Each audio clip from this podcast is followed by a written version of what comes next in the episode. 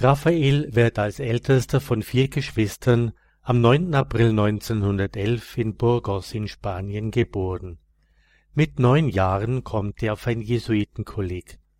Mit neunzehn beginnt er ein Architekturstudium in Madrid. Seinen ersten Urlaub verbringt er bei Verwandten in der Nähe der Trappistenabtei San Isidro de Dueñas. Bereits bei seinem ersten Abend im Kloster fühlt sich Raphael tief bewegt, als er der Komplet beiwohnt. Später wird er über diesen Abend berichten. Ich habe eine Salve Regina gehört. Gott allein weiß, was ich dabei empfand. Er hat mein Gemüt bewegt, um mich zum Nachdenken anzuregen. Wieder zurück in Madrid wird er Mitglied der katholischen Aktion und beteiligt sich an Konferenzen und nächtlichen Anbetungen. Im nächsten Jahr verbringt er seinen Urlaub wieder in der Abtei San Isidro und er schreibt während des Aufenthalts Der Trappist lebt in Gott und für Gott. Dies ist sein einziger Lebenszweck in dieser Welt. Doch für viele von uns Christen scheint Gott nur ein zweitrangiges Wesen zu sein. Man hat um acht Uhr ein Stelldichein mit ihm und verlässt ihn um neun Uhr wieder. Von 1932 bis 1933 muss Raphael seinen Wehrdienst ableisten.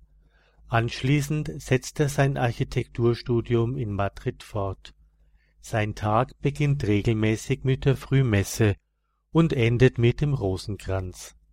Seinen Eltern schreibt er nach Hause Ich habe festgestellt, dass mir alles besser gelingt, wenn ich mich am Anfang des Tages in Gottes Hände begebe.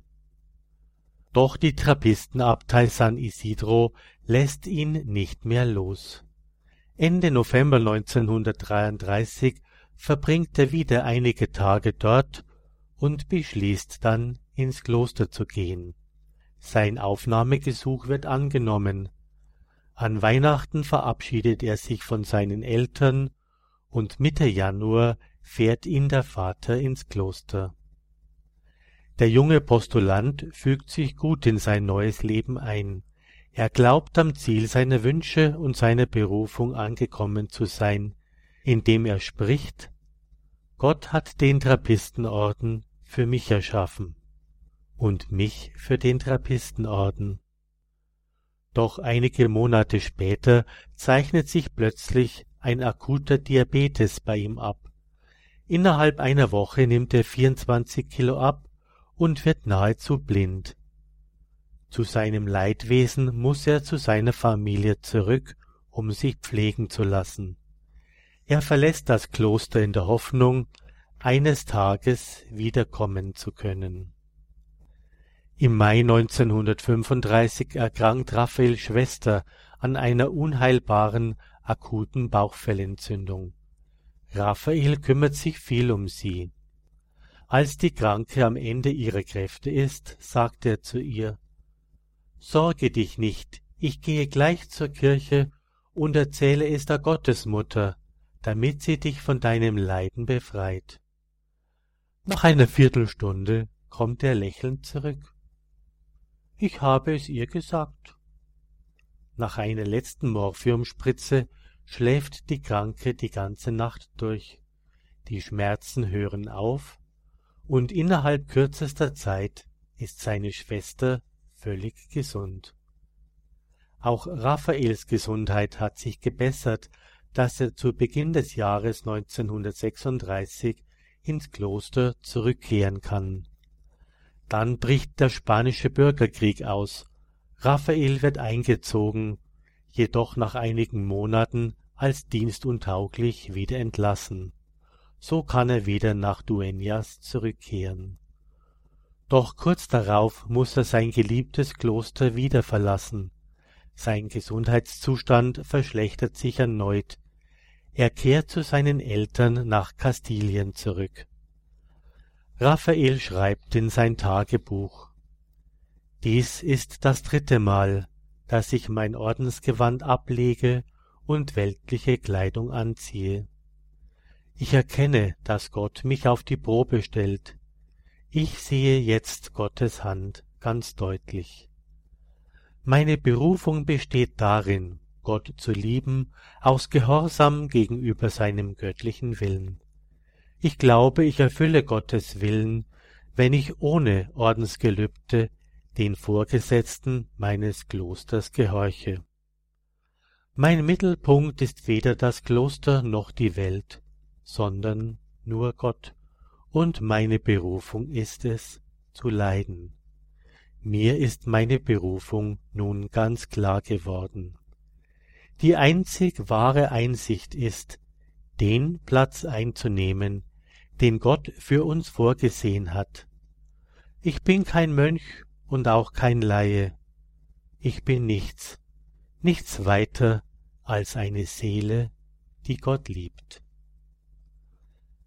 Im Dezember 1937 bricht er wieder ins Kloster auf, um dort die Weihnachtstage im Kreise seiner Mitbrüder verbringen zu können.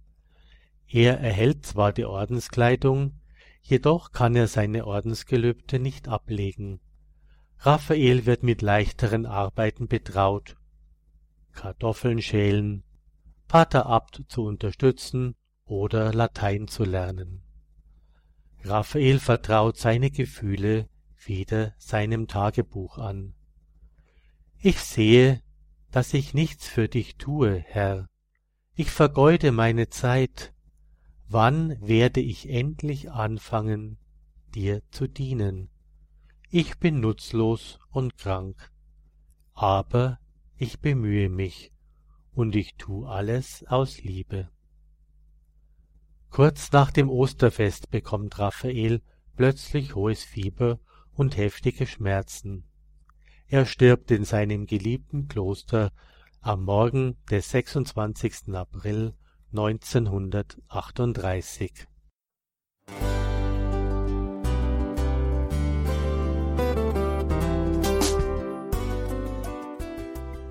Liebe Zuhörerinnen und Zuhörer, vielen Dank, dass Sie unser CD- und Podcast-Angebot in Anspruch nehmen. Wir freuen uns, dass unsere Sendungen auf diese Weise verbreitet werden. Dieser Dienst ist für Sie kostenlos. Für uns ist er allerdings mit einem nicht unerheblichen finanziellen Aufwand verbunden. Deshalb sind wir für jede Spende dankbar. Alle Bankverbindungen unserer Spendenkontos können Sie über unsere Homepage horeb.org unter dem Menüpunkt Spenden einsehen. Dort besteht auch die Möglichkeit, online zu spenden. Natürlich nach den neuesten Sicherheitsstandards. Sie können diese Informationen auch bei unserem Hörerservice unter der Telefonnummer 08328 921 110 erfragen. Ich wiederhole die Rufnummer 08328 921 110. Vergelt's Gott für Ihre Unterstützung. Ihr Pfarrer Kocher.